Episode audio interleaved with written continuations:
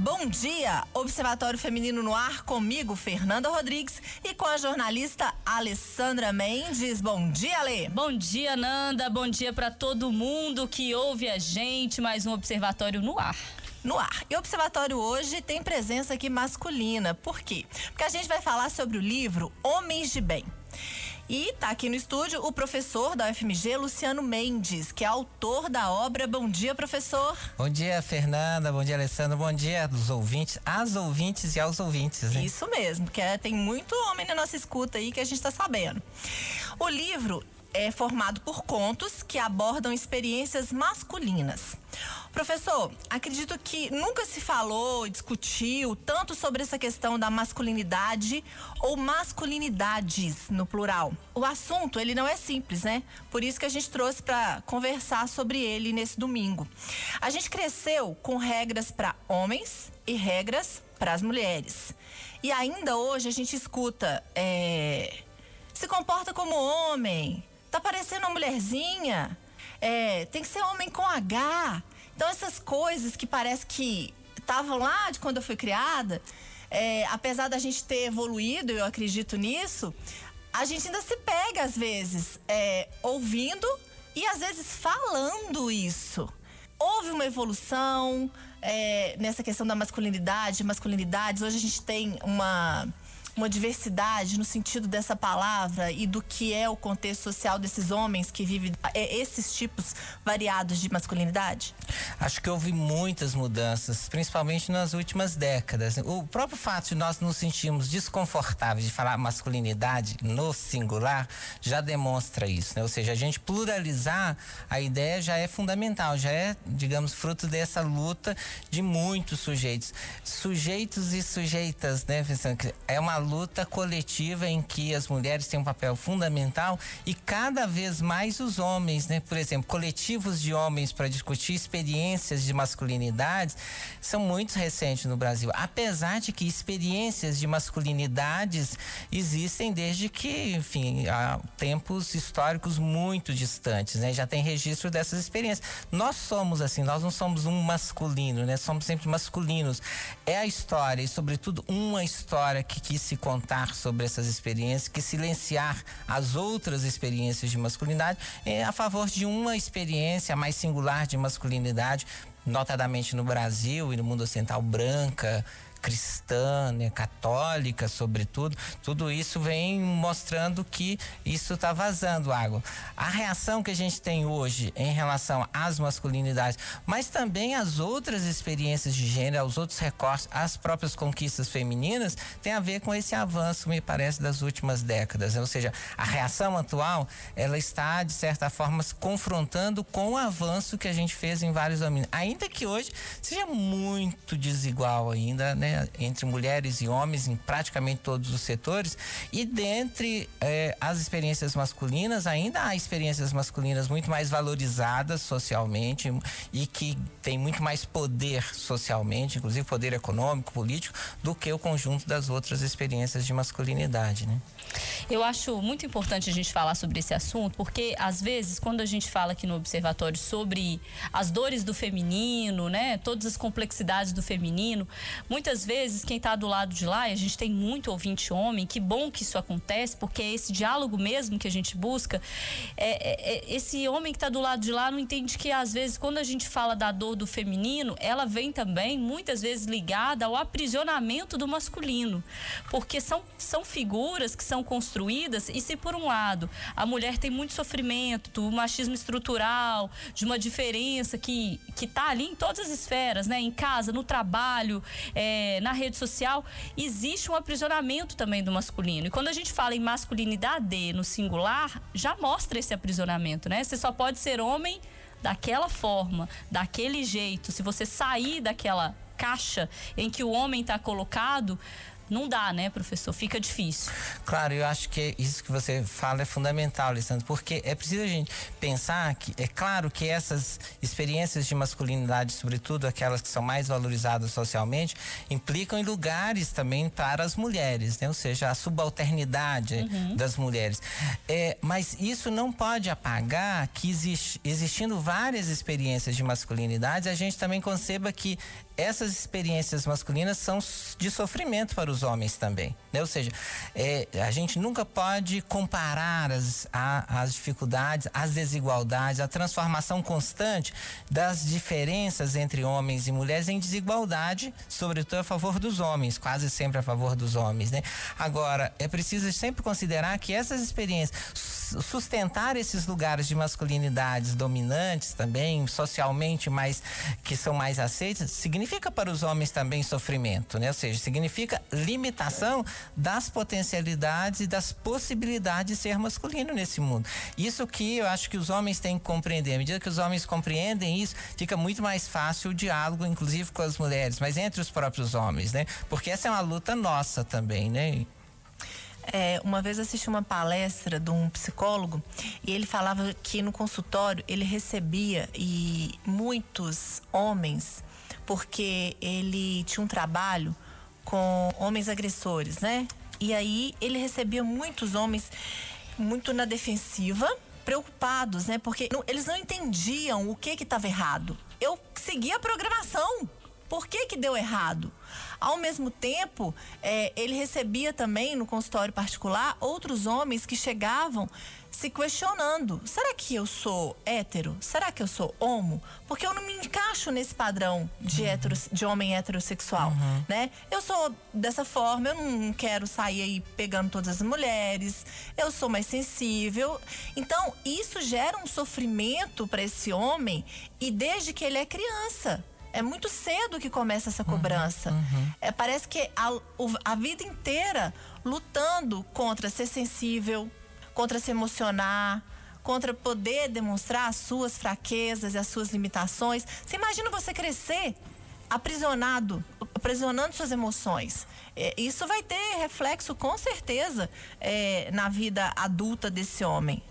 Claro, claro. Eu acho que essa questão, desde que a gente eh, nasce, ou a gente poderia falar até antes, né? Quer dizer, toda a preparação, geralmente, dos casais, e quando é casal, né? Enfim, homem e mulher, quando é mulher, enfim, a preparação social de um sujeito ou de um coletivo para receber quem vai chegar ao mundo. E essa preparação já é generificada muitas vezes, né? Você é, existe todo um comércio já há muito tempo, é, do, do, do, azul, do rosa, né? Pra gente ficar nesses, nessas coisas bem chapadas, assim.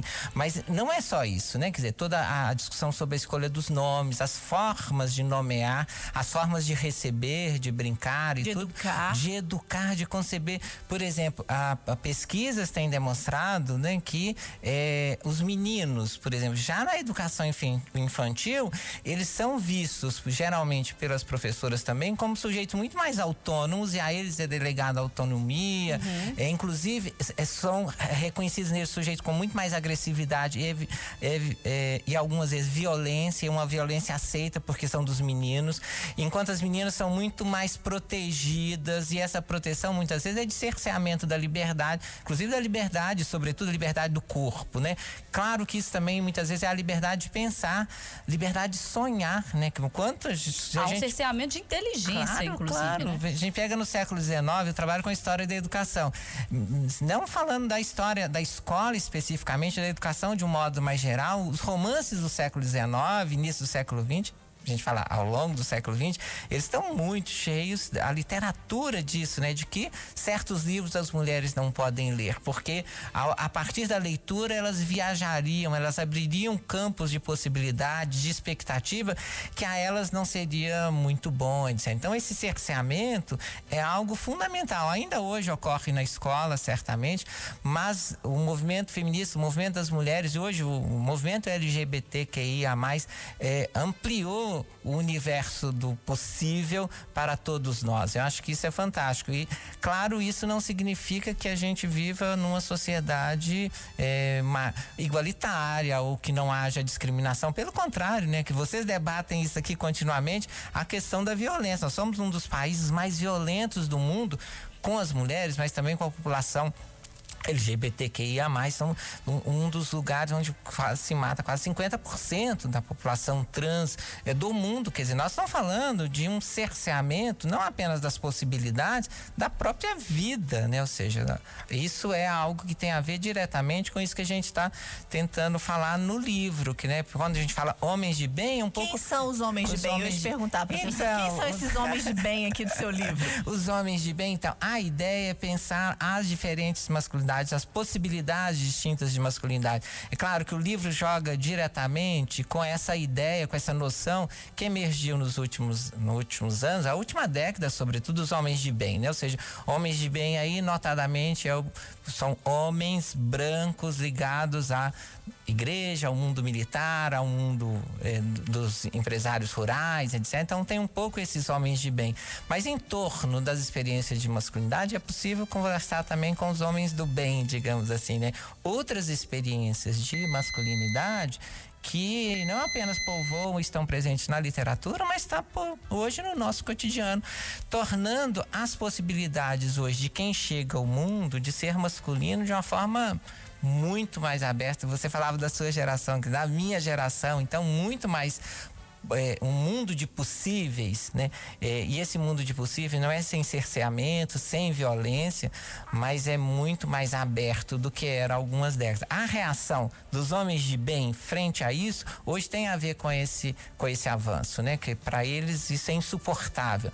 Mas é insuportável, a gente tem que entender isso também como um certo é, sofrimento e que gera violência, né? Uma colega estava comentando o livro, quer dizer, isso claro gera violência em relação aos outros, às outras, aos corpos e às vidas, mas é também uma contínua violência contra si, né? E acho que essa, esse é o grande, talvez, pulo do gato para os sujeitos masculinos também, né? Que é a descoberta de que, no fundo, também isso é, é uma violência contra si. Claro que isso não impede nem um pouco da gente é, continuamente estar tá apontando o dedo dizendo que claro. essa violência contra as outras, contra os outros, uhum.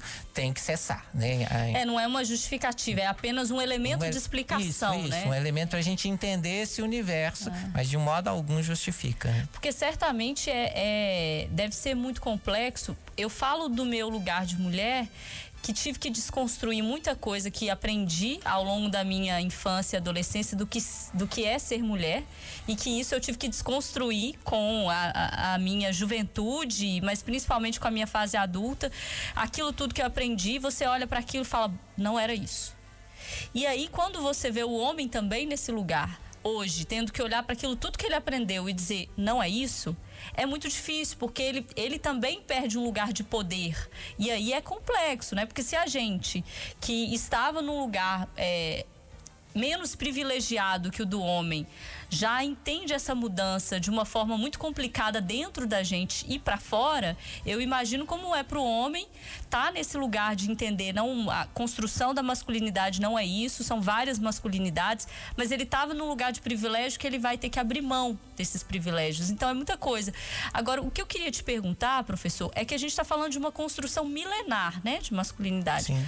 Como é que a gente reconstrói isso? São anos, anos e anos, é muita coisa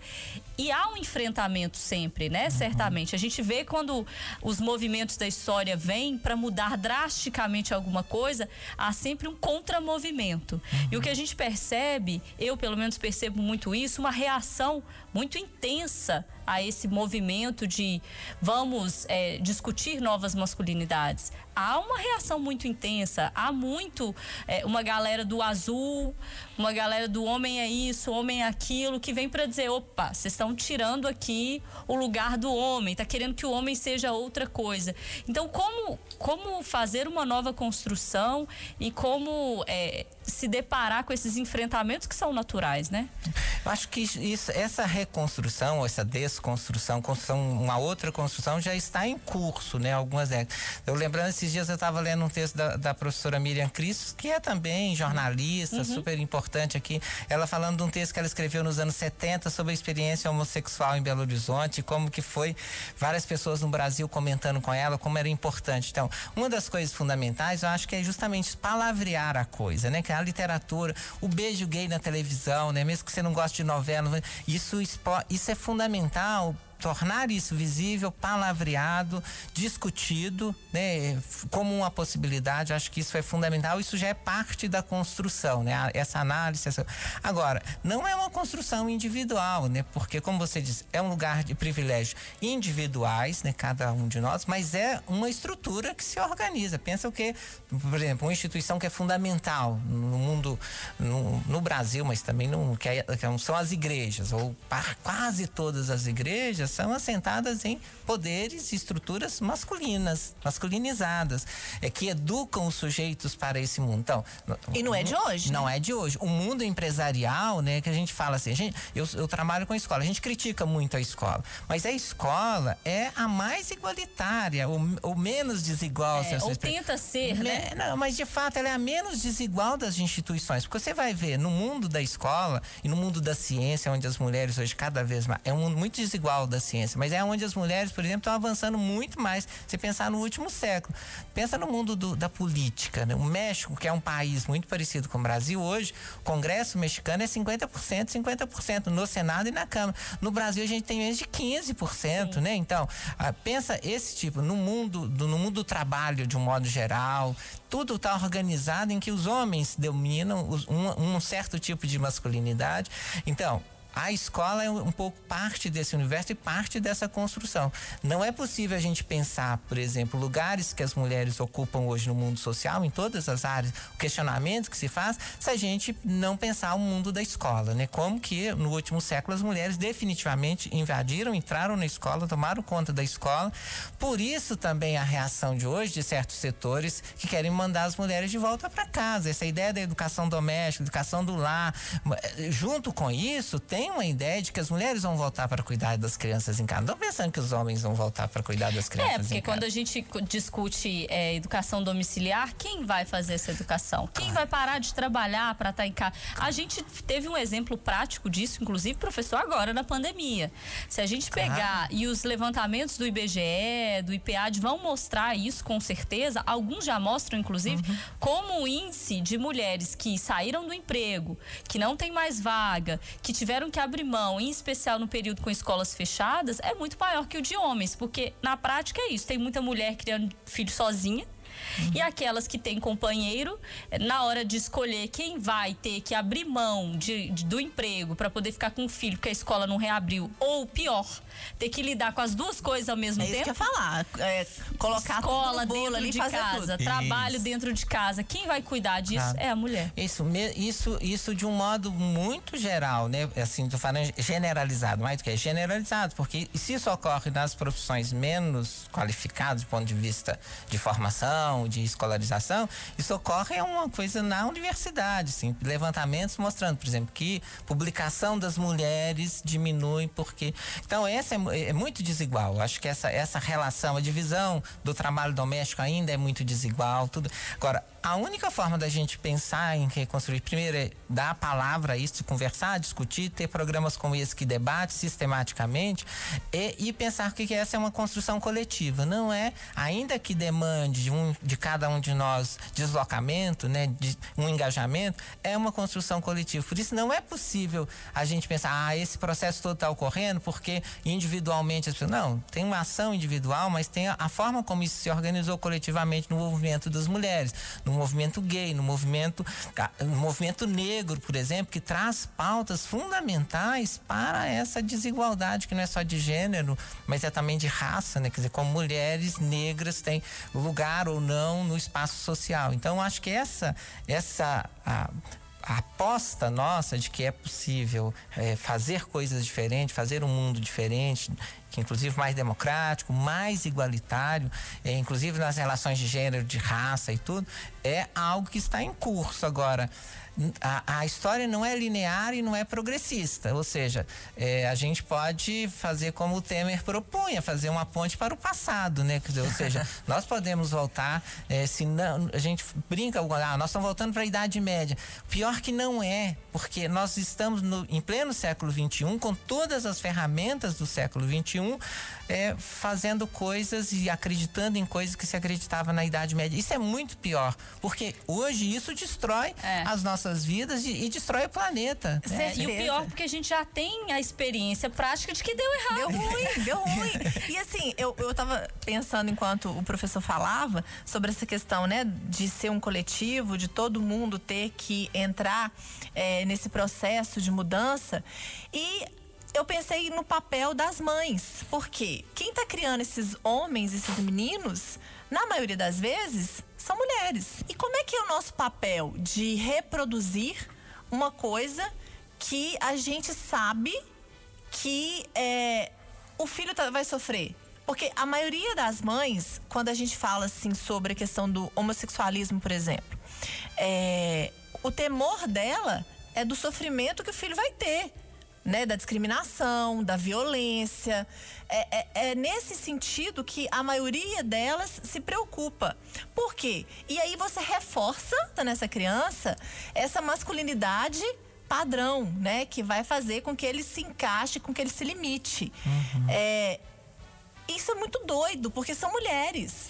É. Somos nós criando essa, é, esses também, né? Ser humaninhos, Não deveria né? ser só Mas eu mulheres. acho que aí, Fernanda, eu acho que é, é, sempre naquela questão que inclusive é uma reflexão ética fundamental, né, da gente distinguir entre a responsabilidade e a culpabilização, né? Quer dizer, é claro, todos nós temos responsabilidade e as mães também, todos nós que recebemos as novas gerações no mundo, é, somos é, homens e mulheres e, e com todas as, as possibilidades de ser no mundo. Agora, também é preciso a gente entender para não culpabilizar as mulheres mais uma vez, é que, que é, elas estão continuamente sendo subjugadas.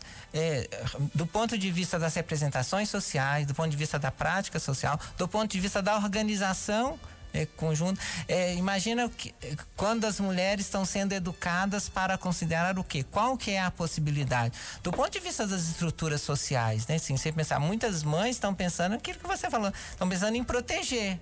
Né? Ou seja, ainda que elas a gente possa eh, seja discutível essa noção de proteção Sim. contra quem contra que perigo né? Por exemplo a questão de que os homens são perigosos né? Quer dizer essa é uma questão fundamental que impede por exemplo no Brasil que os homens trabalhem na educação infantil. Não há um impedimento legal mas de fato há um conjunto de cerceamento à presença dos homens na educação infantil. Ou seja a primeira instituição em que as crianças chegam e que podia ver um universo que os homens cuidam que é a escola, a gente tira os homens de lá. Aí é um conjunto de pessoas que tiram os homens. São as mulheres, são as estudantes, são os próprios homens que não vão, etc. As estruturas estão montadas assim. Então, é, por isso eu acho que é um processo lento de discussão, de debate, de crítica, de construção de novas estruturas. Né? Você pensa a importância da delegacia de mulheres. Aí você fala, é pouca coisa, porque, gente, é, agora, é, foi um avanço fundamental você ter muito mais liberdade para expor pessoas que te escutam, né? Que, que, entendem a sua dor é, e que possam fazer minimamente que é registrar um boletim de ocorrência, né? uhum. Então sem tudo, julgamento, sem julgamento, assim. Então é, isso é, é pequenas mudanças. Eu acho que estruturalmente a gente mudou. O, nós tínhamos montado nas últimas duas décadas, pelo menos, um conjunto de estruturas de Estado para fazer frente a essas políticas necessárias. Isso foi destruído, né? Nos últimos três, quatro anos, isso foi destruído. Esse é uma das grandes, é, um dos grandes retrocessos que a gente tem, que é a destruição das estruturas de Estado responsável por essas políticas. Então, ainda que as políticas continuem, porque muitas são políticas é, que têm um respaldo legal, né? inclusive do Supremo, se você não tem estrutura de Estado para fazer, não adianta. Não adianta é. Então, se você não tem recursos para fazer, não se você não tem gente para fazer, é, eu acho que isso tudo nos faz hoje estar numa situação extremamente desconfortável no mundo, né? É, mas por isso também é preciso que a gente coloque a boca no trombone, né? Que a gente discuta, fala. E para colocar a boca no trombone, a gente pode ler aí também, para falar com propriedade, Homens de Bem. E onde que a gente encontra o livro, professor? Na, no site da editora Ex, aí no, na internet, no meu, nas minhas redes sociais, da própria editora. É, e, enfim, só buscar aí Homens de Bem, Luciano Mendes, nas redes sociais que, que encontra. É essa... É, o seu arroba é arroba Luciano Mendes. Arroba Luciano Mendes. Então é Beleza. é possível. Professor, muito obrigada mais uma vez, tá? Por ter falado aqui com a gente. Alessandra, domingo que vem a gente tá de volta? De volta, professor. Muito obrigada, viu? É um assunto importantíssimo. A gente está sempre discutindo ali. Ai, parabéns para vocês. E obrigada a vocês por manter esse espaço, espaço de discussão e tudo, que é super importante para todos nós, para todas nós, para todos nós. Né? Já que a gente está agradecendo, obrigada a você que está na escuta aí todo domingo, fidelizando aí a nossa audiência, a nossa escuta e até semana que vem. Exato. Aproveita essa manhã de domingo aí, tá tomando café em casa, vai refletir um pouquinho, que é isso. A gente só muda se a gente pensar nas nossas ações e estiver proposto a mudar. E a gente está disposto, né, Nana? Todo dia a gente se reinventa aí porque a gente nasceu para viver em transformação. Exato. Bom dia para todo mundo. Observatório Feminino. Oferecimento Óticas Carijós. Tudo em até 10 vezes sem juros. O sinal eletrônico vai marcar 9 horas em Belo Horizonte e o Jornal da Itatiaia hoje teve a apresentação de Alan Passos e Camila Campos. Um ótimo dia para você. Vem aí o assinantão que já está aqui nos estúdios para começar o programa de hoje. E o lembrete, hoje é dia de Enem, não vai se atrasar, não. Os portões abrem ao meio-dia e a prova começa uma da tarde. Boa prova para você. Tem Enem, tem futebol também, né? Tem para todos os gostos hoje, né, Alan? Exatamente. Fique Bom com o assinantão. Bom dia. Tchau, tchau. Jornal da Itatiaia.